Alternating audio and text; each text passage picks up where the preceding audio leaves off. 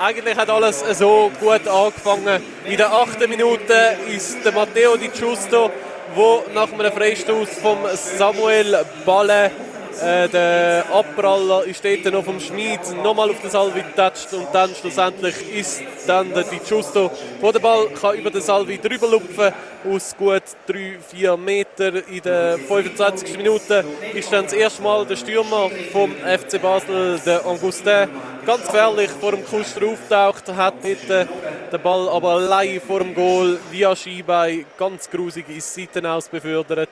In der 36. Minute ist dann der Schmid, der Janik Schmid vom FC Winterthur nach einem schönen Freistoß vom Luca Zuffi zu einem Kopfball gekommen. Auf der rechten Seite hat er genau auf den Salvi geköpft, den Abpraller. Hat er dann leider nicht können verwerten sondern der ist Seite aus zu einem, äh, zu einem Einwurf für den FC Basel äh, spendiert in der 41. Minute. Äh, ist es dann so weit gewesen, dass es auf der Seite vom FC Winterthur eingeschlagen hat.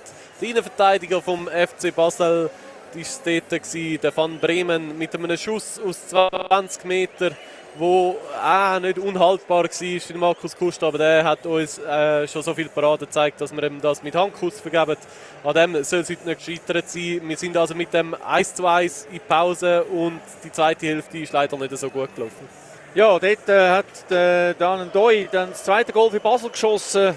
Und zwar nach einer Kombination, eine Flanke von rechts und Kopfball von links äh, seitwärts am Goal ins Zentrum nochmal zurückköpfelt nach englischer Manier und dort ist Landoi vor dem fast leeren Goal ganz allein gestanden, kein Problem gehabt, den Ball reinzuköpfeln und dann der Augustin äh, mit einem Angriff äh, und äh, mit einem Konter hat das 3 zu 1 für FC Basel geschossen. Dann in der 91. Minute der Fabian Frey nochmal ein weiterer Konter, wo vier Basler gegen zwei Winterthur gerannt sind und der Ball dann äh, vom Lopez äh, diagonal ins Zentrum gespielt worden ist, wo der Fabian Frey in den Ball hineingelaufen ist.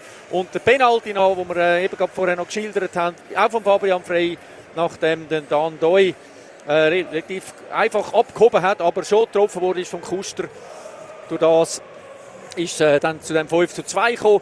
Der entscheidende Moment für mich in diesem Spiel war das 1-1 gewesen wo der Kuster wirklich nicht gut ausgesehen hat, wo der Ball unter der Hand durchgelassen hat. Das war ein Schuss in weiten Ecken, aber der Kuster wäre dort am Ball dran gewesen, hat die Hände ein bisschen zu hoch gehabt und äh, zu wenig Spannung vielleicht äh, in seinen Ärmeln und durch das hat er den Ball nicht können abwehren, hat er den Ball unten durchgelassen. Und dann ist man in die Konter gelaufen. FC Winter hat offensiv nach vorne gespielt, von Anfang an bis zum Schluss ganz anders auftreten als sonst da. Auch natürlich mit einer anderen Mannschaft, vielleicht auch mit einer anderen Qualität, aber auch mit einem anderen Selbstverständnis. Und man hat höher verloren, als man da äh, verloren hat, wie im ersten Mal, wo man zu Basel gespielt hat und auch äh, höher als äh, das zweite Mal. Man hat aber doch zwei Goal geschossen und das ist vielleicht auch ein bisschen der Rahmenfußball. Man riskiert ein bisschen mehr, man macht aber auch äh, viel mehr Torchancen. Also wenn man jetzt schaut, die Torchancen, die wir jetzt in diesen zwei Matches haben, das sind äh, sicher 12, 13 Grosschancen.